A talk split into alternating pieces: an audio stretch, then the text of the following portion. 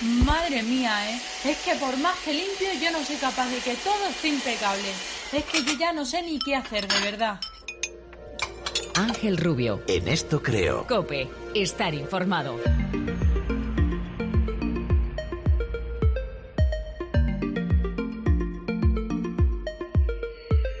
Esta escena que acabamos de escuchar es habitual en todos los hogares y es que por mucho que pasemos la aspiradora y el trapo, vivimos rodeados de centenares de microbios en nuestras casas. Pero, ¿son peligrosos? ¿Estamos haciendo algo mal? Se lo vamos a preguntar a Manuel Sánchez Angulo, que es profesor de microbiología de la Universidad Miguel Hernández de Elche y miembro de la Sociedad Española de Microbiología. Manuel, buenas tardes. Hola, buenas tardes. Lo primero que nos preguntamos es en qué parte de la casa se acumula el mayor número de bacterias, si esto se puede saber, claro. Eh, bueno, mm, según lo que has estudiado, la mayor parte de ellos está precisamente pues en, la cocina, en la tabla y sobre todo en el estropajo o la valleta que utilizamos para limpiar. Vaya, ahí es donde se concentra el mayor número de bacterias, ¿no?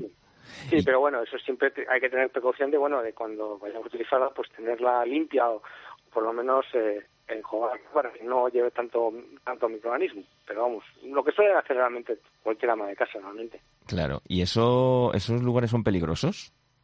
A ver, mm, digamos, por ejemplo, imaginemos si no, limpiamos la tabla de cocina donde cortamos la carne y demás en cada uso, pues evidentemente ahí lo que estamos haciendo es eh, poner eh, comida para esos microorganismos que están en la tabla, con lo cual van a crecer. Entonces vamos a tener un gran número de ellos. Entonces, eh, evidentemente, si hacemos eso, podemos encontrarnos pues con efectivamente puede llegar a ser peligroso, podemos tener alguna intoxicación y tal, pero generalmente lo que solemos hacer es cuando utilizamos la tabla de cortar o los cuchillos es inmediatamente limpiarla. Entonces eh, evitamos con ello pues que haya un gran número de ellos siempre ahí. ¿Y qué pasa con otros eh, aparatos que tenemos en casa, por ejemplo la televisión? Porque yo siempre que miro la televisión tengo polvo. No sé cómo pasa, pero, pero pasa. Ahí, por ejemplo, ¿tenemos un foco también de peligro o no? No, no. Lo que pasa es que, mm, a ver, antiguamente, con las televisiones antiguas, las de rayos católicos estos, pues es que atraían, tenían bastante electricidad estética y eso atraía bastante el polvo. Las nuevas también los atraen, pero menos. ¿Y qué pasa? Que los microorganismos están en suspensión en el aire. Mm, para que nos hagamos una idea, hay unos 3.000 microorganismos por metro cúbico de aire. Entonces, Mm, eh, bueno, pues están ahí. No nos hacen nada. Nuestro sistema inmune es bastante bueno combatiéndolos.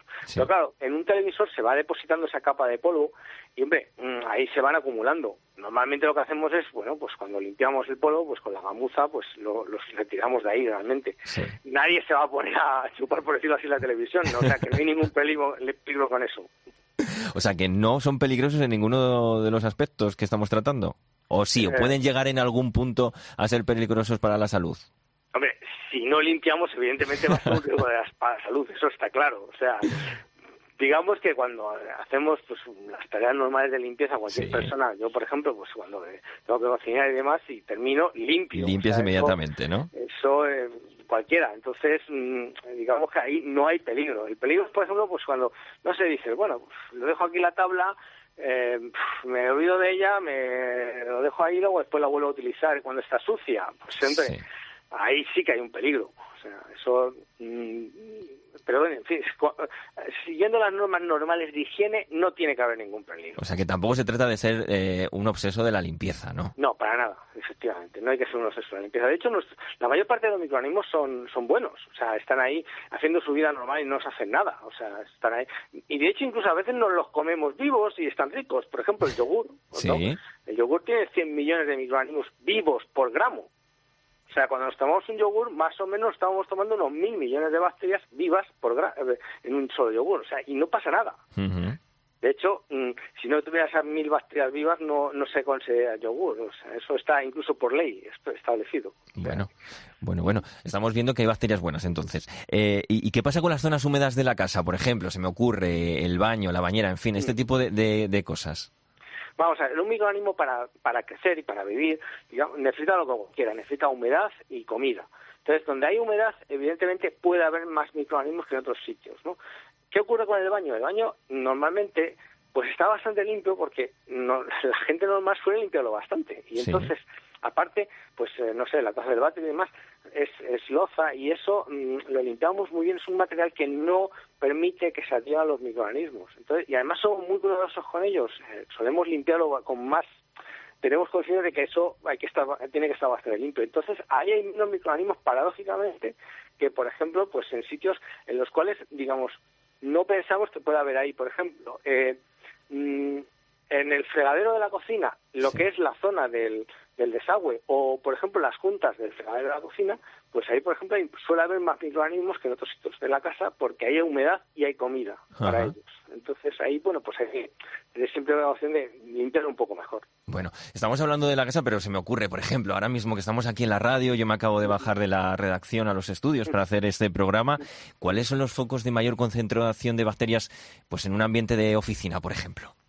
En un ambiente de oficina donde más tocamos, o sea, por ejemplo, los pomos de las puertas, por ejemplo, eh, pues ahí mm, pues eh, pues hay bastante porque todo el mundo lo toca y tenemos los, micro, los microorganismos que están en nuestra piel viviendo pues ahí pues vamos a impregnar por decirlo así esos pomos esos microorganismos entonces lo que ocurre hombre normalmente nuestros microorganismos que están en la piel viviendo ya digo no suelen ser patógenos no suelen ser malos están haciendo su vida ahí incluso nos defienden de los malos realmente pero claro imagínate pues que estás enfermo tienes un constipado no o algo o gripe no pues entonces, ¿qué ocurre? Uno se lleva la mano a la cara, luego se lleva al picaporte, y luego viene otro, toca ese picaporte, se lleva la mano a la cara y ya el contagio.